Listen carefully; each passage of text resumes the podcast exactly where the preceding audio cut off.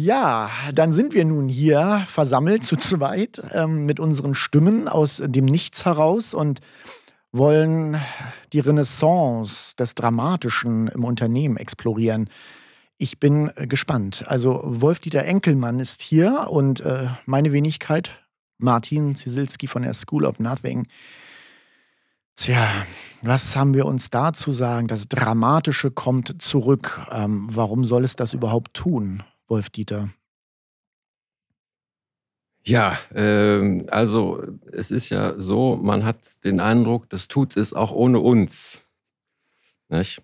Obwohl es sich für uns natürlich nahe liegt. Ich leite ja das Institut für Wirtschaftsgestaltung, wir machen Wirtschaftsphilosophie und ich habe sehr lange in der Kultur gearbeitet und bin von daher natürlich mit dem Drama vertraut äh, und von daher liegt es mir nahe. Aber, und es war vor Jahren auch so, wenn ich mal bei einem namhaften äh, Autohersteller in Deutschland gewesen bin und sollte da eine große wesentliche Abteilung äh, etwas auf Vordermann bringen.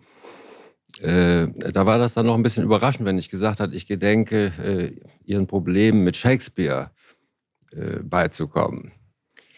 Und, aber trotzdem fanden diese Edelingenieure, das war die Edelschmiede dieses Autoherstellers, ähm, fanden das super, endlich mal nicht diese Ingenieursintelligenz. Die kennen wir nämlich.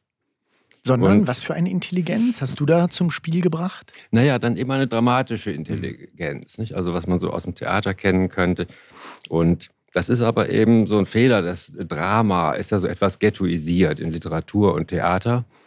Und gut, da feiert sie ja auch immerhin noch die fröhlichsten Urstände.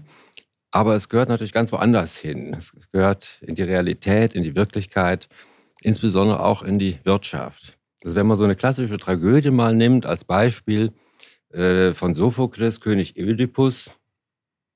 Dann beginnt die ganze Geschichte damit, dass der Priester bei Ödipus auftaucht und, und erstmal erzählt, es geht hier überhaupt alles runter und drüber.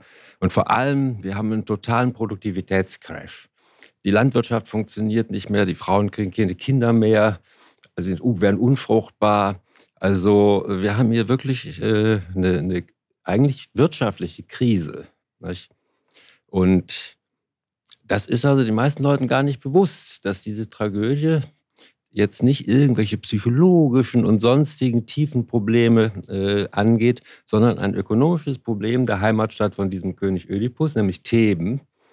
Und das löst das alles auf. Und es ist sehr aufregend zu sehen, wie dieses Problem dann angegangen wird. Und da landet man dann tatsächlich also bei Geschichten, wo so eine moderne wirtschaftliche Rationalität sagen würde, nee, also bitte, nicht? bei uns geht es hier um Funktionalität, um Effektivität, um Effizienz, um Rendite und vielleicht noch um Freiheit und Notwendigkeit. Und da muss man entsprechend rangehen. Aber wenn man diesen König Ödipus liest, merkt man, dass man ein total anderes Sensorium kriegt, woran es noch alles liegen könnte, wenn irgendwo Handlungsbedarf besteht. Auf dieses Sensorium würde ich gleich gerne nochmal ähm, zu sprechen kommen, weil es soll ja bei uns auch so ein bisschen darum gehen, sage ich mal, was, was Unternehmensführung auch ein Stück weit an Dramakompetenz mhm. braucht. Mhm. So wie ich dich jetzt verstanden habe, geht es erstmal auch ein Stück weit darum zu, zu verstehen, um, um was geht es in den Dramen, wie ist ein Drama vielleicht auch strukturiert, wie, wie wird darin agiert. Ähm, wenn wir jetzt sagen, da gibt es eine Renaissance, ähm, ja. des Dramatischen in Unternehmen oder vielleicht auch bestimmter Figuren. Du hast gerade Priester angesprochen, vielleicht der Narren, der Könige, ähm, der Helden womöglich mhm. auch. Ähm, was, was ist da gerade der Treiber, dass du sagst, es braucht mehr dramatische Kompetenz in der Organisation? Warum kehrt das Dramatische gerade zurück? Was funktioniert denn nicht mehr und was denkst du würde besser funktionieren? Jetzt trotzdem mal in so einer Funktionslogik gedacht, ja. wenn das Drama zurückkehrt. Ja, naja, also zunächst mal äh, scheint es ja so, als wenn die Zeiten dramatischer geworden wären. Nicht? Sowohl wenn man uns die weltpolitischen Verhältnisse ansieht, was da plötzlich alles passiert und aufkommt. Also da merkt man doch, dass wir da in einem, äh, einer sehr friedvollen Zeit irgendwo gelebt haben. Nicht? Und jetzt wird da überall Konflikt äh, produziert, nicht? innenpolitisch, außenpolitisch, wirtschaftlich, nicht? plötzlich wieder also Protektionismus und all solche Sachen.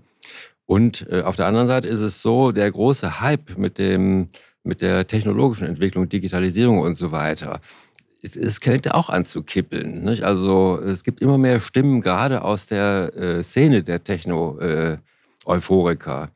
Äh, werden irgendwie unruhig. Was machen wir hier eigentlich? Nicht? Wo die also noch irgendwo vor nicht allzu langer Zeit gedacht haben, das wird alles ganz fantastisch jetzt hier. Nicht? Wenn Mensch und Maschine mal richtig verschmolzen sind, dann ist überhaupt äh, sind also sämtliche Träume der Menschheit dann doch mal in Reichweite. Nicht?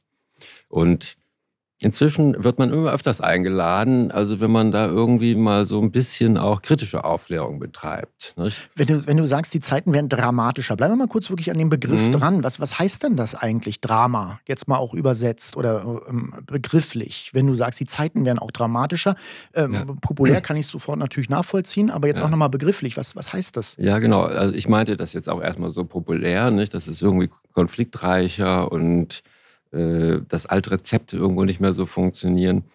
Aber der Begriff geht ja, ich habe ja nicht umsonst den König Ödipus von Sophokles zitiert, der geht auf das antike Griechenland zurück und systematisch zum ersten Mal richtig erarbeitet hat das Aristoteles in seiner Poetik. Ist ja eine legendäre Schrift im Literatur- und Kunstbereich, in der Wirtschaft nicht so bekannt, aber äh, da taucht dieses Dran auf. Das ist ein Handlungsbegriff. Das kann man jetzt erstmal einfach mit Handeln übersetzen. Äh, und das ist sehr altertümlich, nicht? also für die aristotelische Zeit. Das ist ein ganz altes Wort. Es gibt einen Haufen Lexika, da findet man das Wort überhaupt nicht. Und äh, Aristoteles hielt das aber doch für so wichtig, dass er da ein ganzes Buch drüber geschrieben hat, im Grunde genommen. Also nicht so die bürgerlichen Handlungsweisen, die es in Griechenland eben gab, die Praxis nicht als das politische Handeln, die Poesis als das herstellende Handeln, die Technä, wo das Wort Technik herkommt, so als das Können überhaupt, ähm, dass er also sich darum äh, gekümmert hat. Und wenn man sich das jetzt von den Tragödien her anguckt, ist es halt so, das ist also nicht, dass man von einem rationalen Standpunkt her schön von außen, analytisch und so weiter rangeht an die Probleme, sondern es wird immer alles und nichts gespielt und man ist mittendrin. Man, man ist mittendrin. Man denkt immer aus dem Akteur raus. Man ist beteiligt, man ist mittendrin und äh, es geht in gewisser Weise immer um nichts und Sein oder alles und nichts äh, weswegen dann eben auch nicht nur das Leben und dann, wie gestaltet man das Leben gut und die Lebenskräfte mobilisieren, Positive Thinking, Innovation, Kreativität, all diese Dinge, sondern ein ganz entscheidender Akteur ist auch der Tod. Das heißt Ende. Die Produktivkraft von Enden, Aufhören, Stopp, äh, Unterbrechung, Abbruch, und solche Geschichten. Das sind ja so Sachen, wo ja so in, in, Wirtschaftskreisen eher immer so ein bisschen das Zittern losgeht, als das absolut zu vermeiden. Aber dass man genau dadurch, dass man auf Ende spekuliert, hier geht es jetzt hauptsächlich mal darum, wie machen wir Schluss. Oder wenn man jetzt in der Autoindustrie das zum Beispiel sieht, von der ich schon gesprochen habe, äh, die mit ihrer Kernkompetenz von Verbrennungsmotor und Antriebsstrang. Und wenn man jetzt sieht, Elektrifizierung, und, ähm, und die ganze Digitalisierung äh, des Autofelds, da fragt man sich, ob sich nicht Siemens mit Google zusammentun sollte, weil das ist ein Smartphone mit, mit Bewegungshardware. Was soll jetzt eigentlich äh, so ein Autohersteller machen? Nicht? Also die Dramakompetenz wäre dann sozusagen zu sagen, wie können wir das Drama des Benzinmotors zu einem Ende bringen? Ja, ja oder, oder genau, wie können wir unsere Situation, in der wir jetzt sind, erfassen? Nicht? Wo mhm. man eben auch sagen könnte, Mensch, das einzig Vernünftige wäre, wir überlassen das denen, die wirklich kompetent dafür jetzt sind. Nicht? Und wir haben nur noch den Ehrgeiz, das Auto zu bauen, was ja immer mal, immerhin mal von VW ein Werbespruch war. Nicht? Das Auto, was ich immer sehr hübsch fand. So, das letzte Auto. Nicht? Und so eine Spekulation ist halt, das reißt halt alle Türen auf. Nicht? Da kommst du aus, aus allen Fahrthängigkeiten raus, weil also mit dramatischer Kompetenz Dingern hat immer den Vorteil, dass man, dass man sehr geschützt ist davor, äh, neuen Wein in alte Schläuche zu, zu füllen. Nicht? Was ja so passiert, da sind so Veränderungen, das sieht immer alles toll aus und so, aber irgendwo ist es doch das alte Paradigma, was dann nur weiterentwickelt wird. Man kommt aus den Paradigmen nicht raus. Und das ist genau das, was man mit dramatischem Denken hinkriegt. Und da, da würde ich gerne mal nachfassen, weil ich habe ja auch so in der Vorbereitung ich habe einfach auch mal hier ganz, äh, mir mal den Aristoteles auch nochmal reingezogen mhm. und, und, und, mitgebracht und fand es interessant, dass er da auch nochmal ähm, auf die Teile der Tragödie eingeht. Und, und als ich mir das so angeguckt habe, wir sind ja auch gerade so ein bisschen dabei, was kann jetzt die, die Unternehmung, das, die Organisation da für sich rausnehmen, lese ich da Elemente wie den Mythos, die Charaktere, die Sprache, die Erkenntnisfähigkeit, die Inszenierung und die Melodik. Alles das, mhm. was Manager ja sowieso perfekt beherrschen, wie wir ja wissen. Sollten. ne? was an jeder Business School ja rauf und runter äh, trainiert. Wenn du, mhm. wenn du jetzt von Paradigmen sprichst oder Paradigmenwechsel, heißt das sozusagen auch, dass man schauen muss, was ist eigentlich der Mythos, nach dem wir bislang gelebt haben und wie schaffen wir einen neuen Mythos? Oder ist das nochmal was anderes, Paradigma und Mythos? Ja, äh, man, man kann ja nicht so einfach äh, einen neuen Mythos schaffen. Wie geht das? Soll man den aus dem Hut zaubern oder soll man den jetzt irgendwie so funktionalistisch in so einer zweckrationalen Logik das geht ja nicht. Wie macht man denn das eigentlich? Das ist ja das Interessante. Nicht? Welche Bäume muss man schütteln, damit die Mythen aus, aus den Blättern fallen? Nicht? Also, äh, und das ist halt, ja, Paradigmenwechsel oder eben auch fahren lassen können. Nicht? Also, also für Führungskräfte ist nach meiner Erfahrung ja immer so ein Problem, äh, äh, die haben, sind ja hyperaktiv. Nicht? Also der, der unmittelbare Reflex ist, da muss man was machen. Nicht? Und die kriegen richtig also starre Nackenhaare, wenn sie sagen, ach Gott, da sollte man nichts machen können, das ist ja furchtbar. So defetistisch wollen wir das aber nicht sehen. Nicht? Äh, aber es reicht schon, wenn man dann so sagt, naja, wir haben jetzt ja mal hier zwei, drei Stunden miteinander gesprochen, äh, sind da zu neuen Erkenntnissen gekommen über Ihre Firma. Jetzt machen Sie doch mal drei Wochen, bis wir uns wiedersehen, nichts. Da sind die wirklich beunruhigt. Das beunruhigt. da könnte ja was passieren ja, oder auch gerade nichts passieren. Ja, also das ja. mal aushalten, was ist, nicht einfach mal auf Wahrnehmen schalten, auf Empfinden, auf mhm. Checken, nicht und die und wirklich mal die Hände im Schoß halten, nicht? und und still, Füße stillhalten, nicht? und mal gucken. Äh, damit geht schon los. Das ist schon so ein Paradigmenwechsel, wo es losgeht. Und das ist uns ja sehr wichtig, nicht? also die Produktivkraft der Erkenntnis zu mobilieren und nicht nur immer des Wissens und das, was der, der Berater an, an Analysekompetenz einbringt, nicht? wo man ja dann immer in so einem zweckrational-funktionalistischen Paradigma bleibt. Nicht? Und eben nicht beispielsweise mal äh, das Ganze so auch performt als ein dramatischer Konflikt nicht, zwischen den Stakeholdern im Unternehmen. Nicht? Das haben wir dann eben mal, mal gemacht vor Zeiten ähm, auch bei, bei einer größeren Firma, nicht? Also, wo man schon gleich von vornherein zum Workshop die Leute in einer bestimmten Position, was man sich vorher sozusagen als Dramaturg und Regisseur überlegt hat, hingesetzt, wo man dachte, so, wenn wir das jetzt hier performen, dann wird das Schauspiel, was hier eigentlich äh, äh, in, in, in der Führungskonstellation stattfindet, mal erfahrbar und sichtbar. Und jeder muss seine Rolle wirklich vertreten. Und der andere sitzt gegenüber. Nicht? Und das äh, ist doch häufig sehr ungewohnt. Nicht? Also die Inszenierung sozusagen, der, wie, wie Aristoteles sagt, der Charaktere, dass die mal genau. so aufeinandertreffen in so einer Inszenierung und sich da mal dann begegnen sollen. Ja, genau.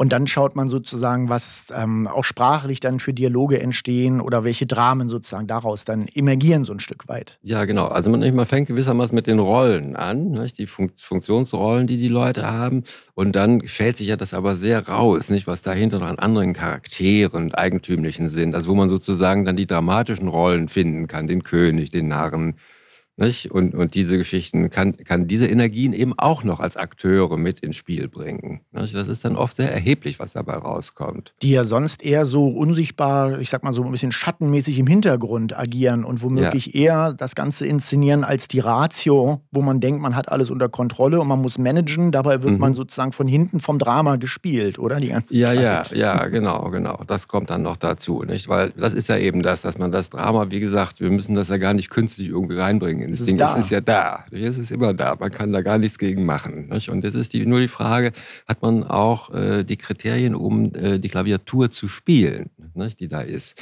Und das fängt natürlich sehr an mit dem Sensorium und den Merken nicht? und die äh, Kategorien, die man da hat eben beispielsweise auch die Mythen, die da so sind und die die Leute mitbringen, aus denen sie kommen. Das ist schon äh, interessant. Bei diesem König Ödipus ist ja die Geschichte, äh, wissen ja viele so einigermaßen, dass da ein Vatermord dahinter steht und, äh, und dann hat er die Mutter geheiratet, Inzest, nicht? das ist alles übel.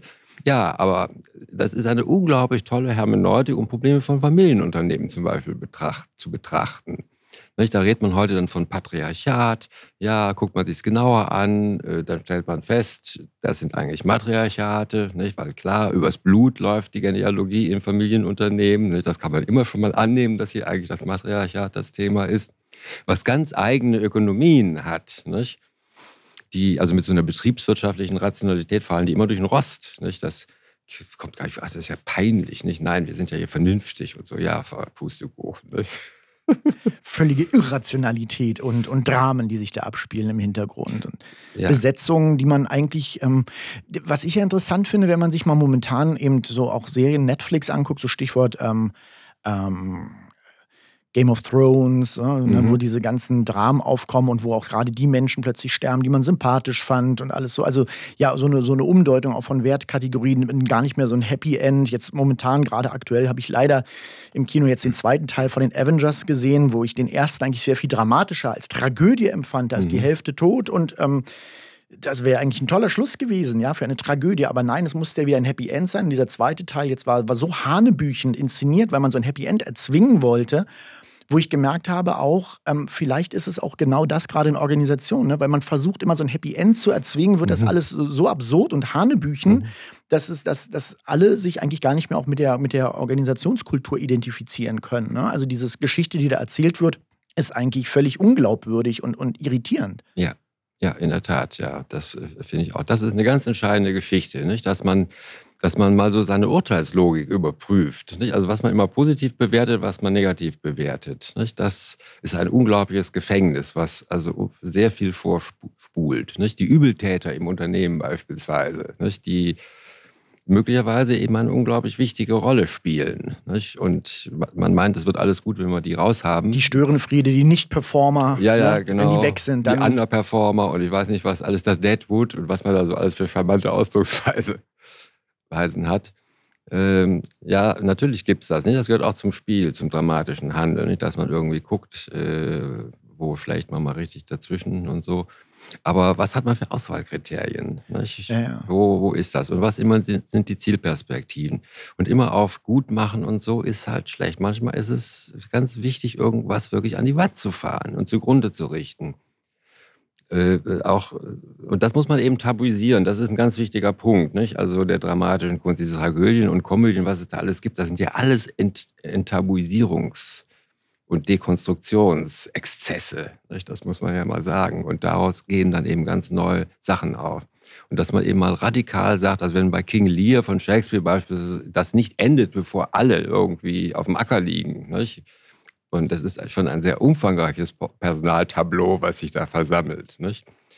Äh, dann ist das ja für so eine normale Rationalität furchtbar. Nicht? Aber man kann wirklich frohlockend aus dem Theater rausrennen, wenn man das gesehen hat. Weil man sieht, dieses beschissene alte Spiel ist dead. Das ist vorbei. Das ist gelaufen. Es ist, man meint ja immer, man kämpft ja immer ums Leben überhaupt. Nicht? Aber man, es ist ja immer nur dieses Leben. Nicht? Man, ist in das verfangen, hat gar keine Ahnung, was es eigentlich für ganz andere Dimensionen gibt und Formen, wie man das machen könnte.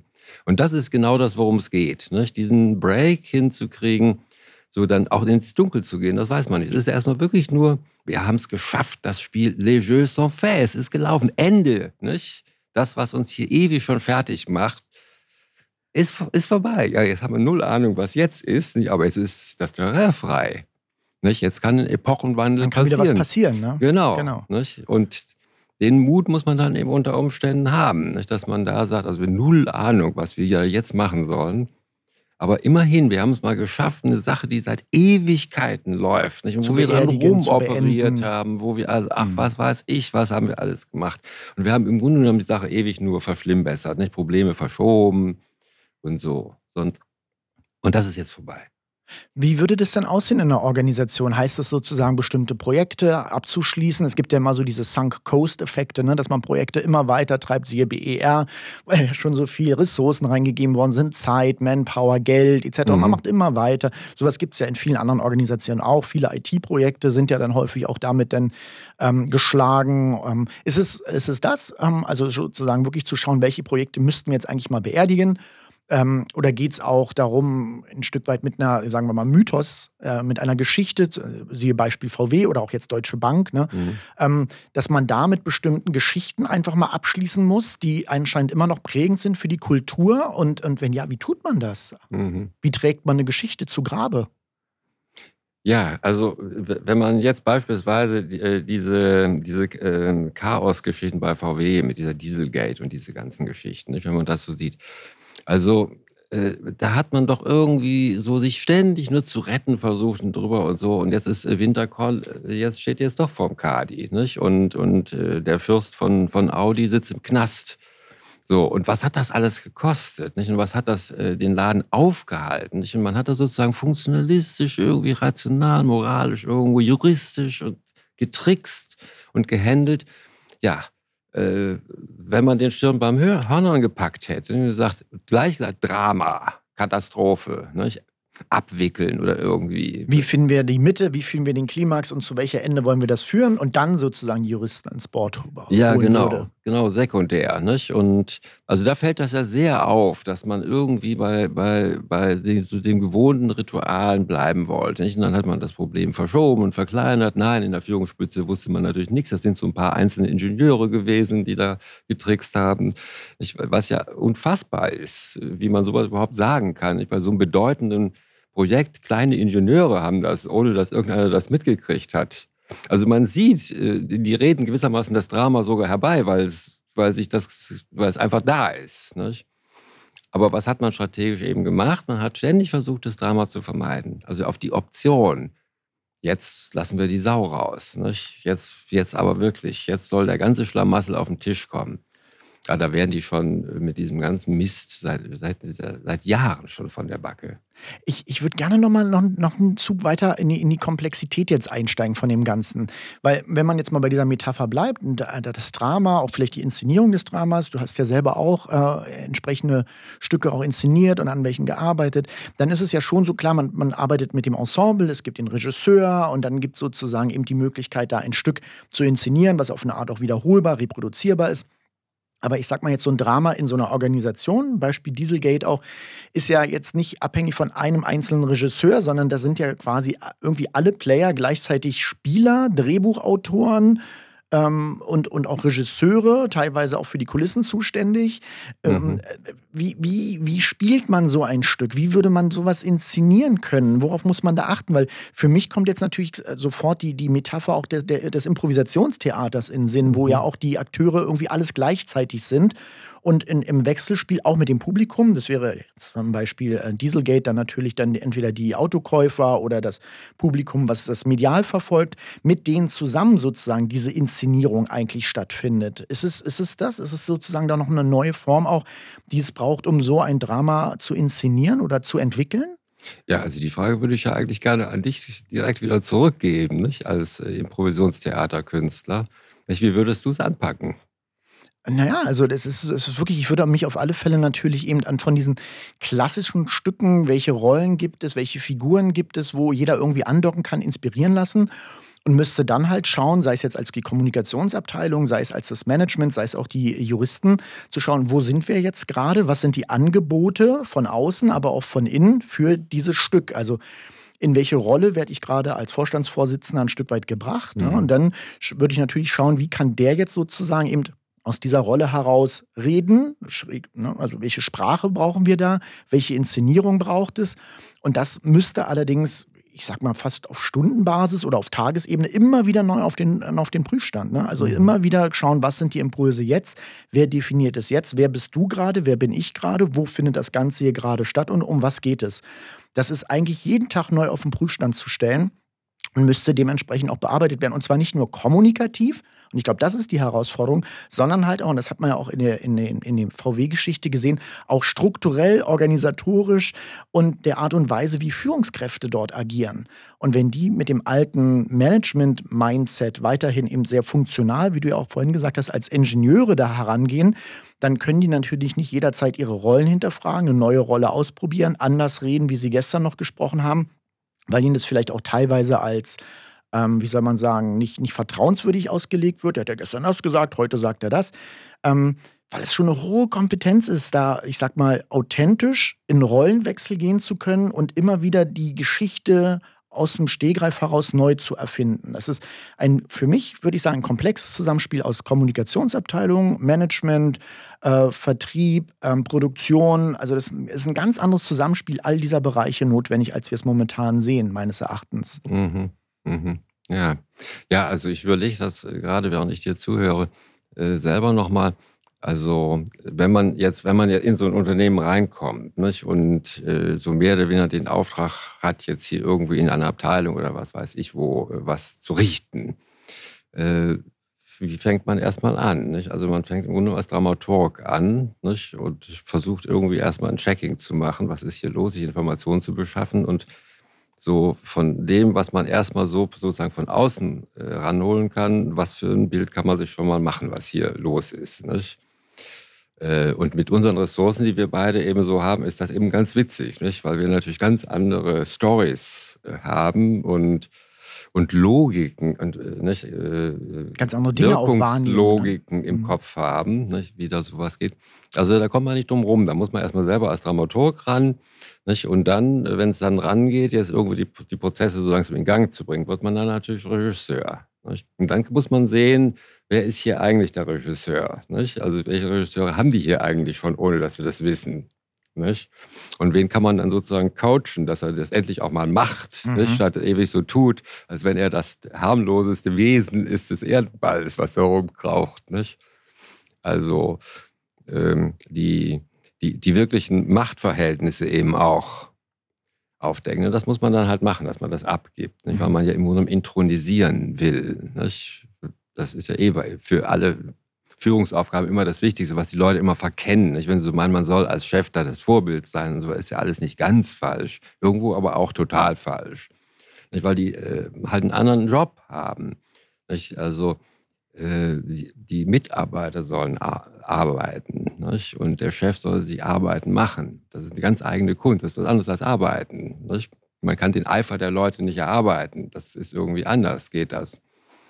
Und ja, sowas ist, muss zum Beispiel auch oft überhaupt erst gelernt haben. Nicht? Also die hohe Kunst des sich überflüssig machens. Mhm. Das ist vor allem in kleineren mittelständischen Unternehmen ganz wichtig. Nicht? Da sitzt die halbe Meute in der inneren Immigration, weil äh, sie das Gefühl haben, der Chef, wenn er das selber macht, wäre es sowieso am besten. Nicht?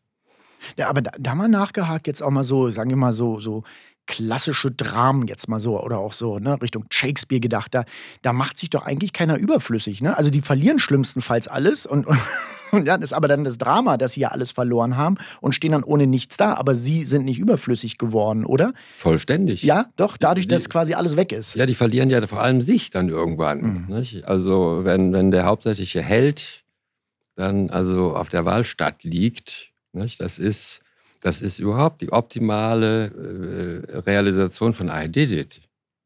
Nicht? Es ist getan, es ist vollbracht. Schluss aus. Das ist auch was, was man heute, was richtig schreckenserregend ist. Wir sind auch mal fertig. Nicht?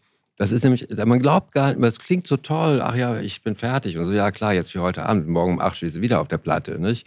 Dieses, das kennen wir in unserer Gesellschaft gar nicht mehr. Das ist das Schreckgespenst, dass man mit irgendwas wirklich fertig ist, weil dann hat man ja nichts mehr zu tun.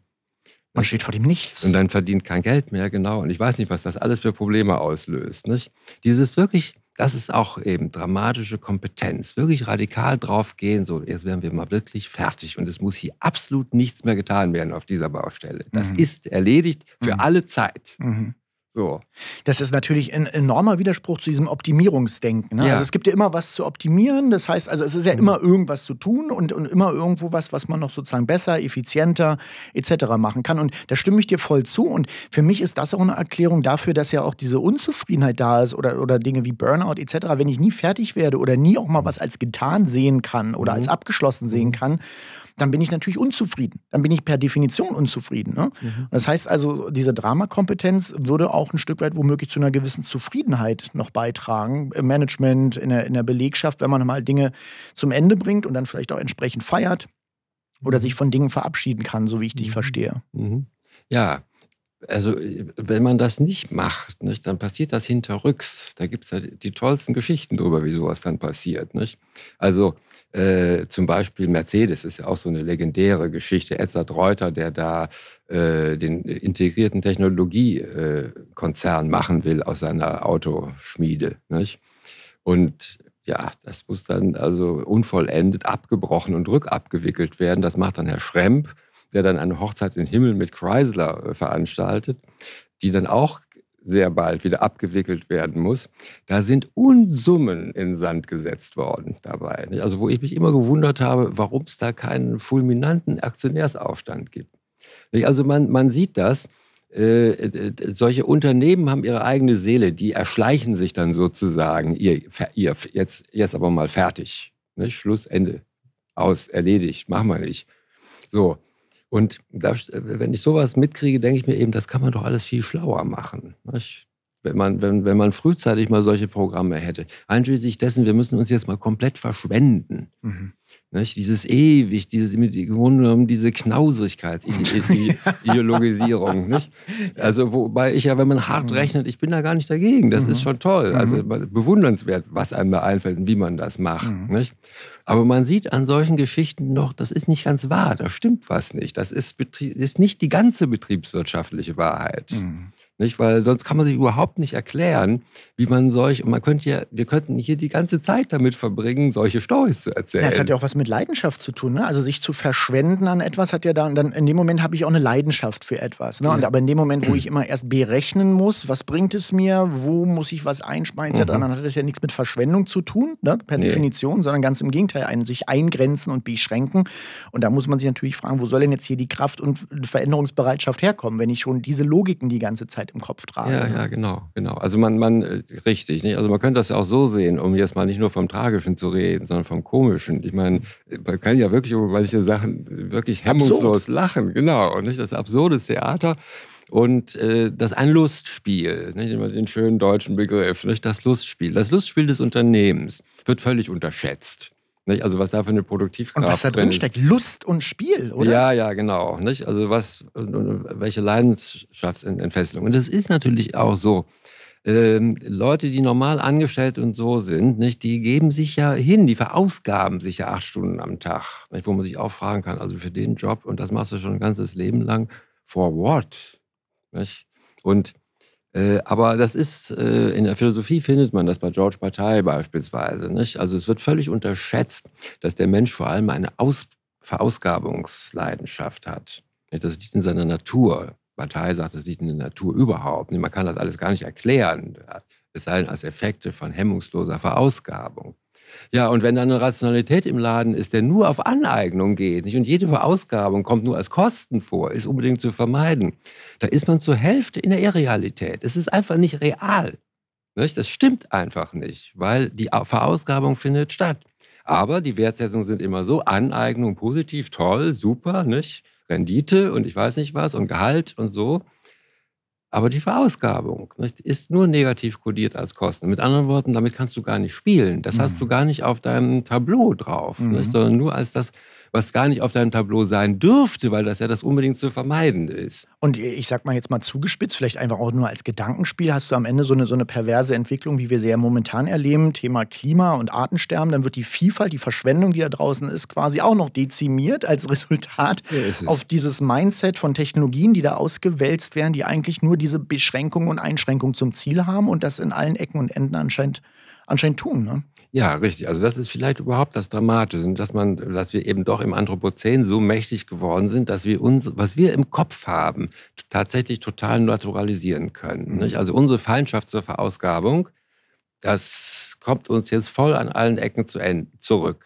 Das funktioniert nicht. Und das wird uns auch wirtschaftlich noch im. Im Augenblick sind wir ja anscheinend ungeheuer kreativ, nicht? also mit der Digitalisierung und ich weiß nicht, Startups ohne Ende. Aber wie kreativ sind die eigentlich wirklich? Nicht? Mhm. Wie wird da im Grunde am längsten alter Lutscher immer noch mal neu Gleiche aufgelegt. alte Logik, nur in anderen, vielleicht jetzt noch schnelleren Technologien. Ja, ja, genau. Nicht? Und wird das mhm. wirklich alles besser? Also ich stelle immer mehr fest, wo ich denke, Fortschritt, Verbesserung, tut mir leid. Ich habe das alles in meinem Leben schon mal besser kennengelernt. Mhm. Nicht? Das ist also aus meiner Perspektive muss ich das sehr kritisch sehen. Mhm. Und, äh, und Kreativität ist ja auch reine Verausgabung. Mhm. Man nehme so jemanden wie Goodyear zum Beispiel, der uns äh, mit, um die Vulkanisierung des Kautschuks beglückt hat. Sonst hätten wir gar keine Autoreifen heutzutage. Nicht? Äh, der saß da irgendwo in, in seiner Küche nicht? und äh, hat sich dieser Dämpfe ausgesetzt, also darum experimentiert hat mit dem Kautschuk, seine Gesundheit ruiniert, kein Geld verdient, seine Ehe ruiniert, äh, alles wirklich übel. Also für den ist der Gedanke, ja, irgendwann mal verdient irgendjemand wie bescheuert Geld damit. Das ist völlig real, äh, irreal, was da ist. Und dann hat er Schwein gehabt, dass ihm so ein Kautschuk irgendwo auf die Herdplatte geflogen ist.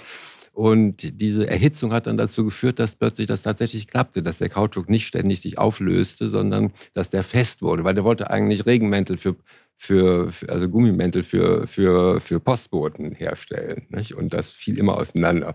So, somit ging das los. Das ist ja hingebungsvolle Selbstverausgabung, nicht? ohne Wenn und Aber, die da passiert. Nicht? Und heute, gut hier, bitteschön, nicht? da verdienen heute, ich weiß nicht, wer da alles Unsummen verdient mit. Aber wie hat es angefangen? Mit einer Verausgabung. Nicht? Also so gesehen ja, und dann ist man am Rätseln, wie kriege ich Kreativität ins Unternehmen und so geht man da so funktionalistisch, zweckrational das Diese an. Workshops, wundervoll. Ja.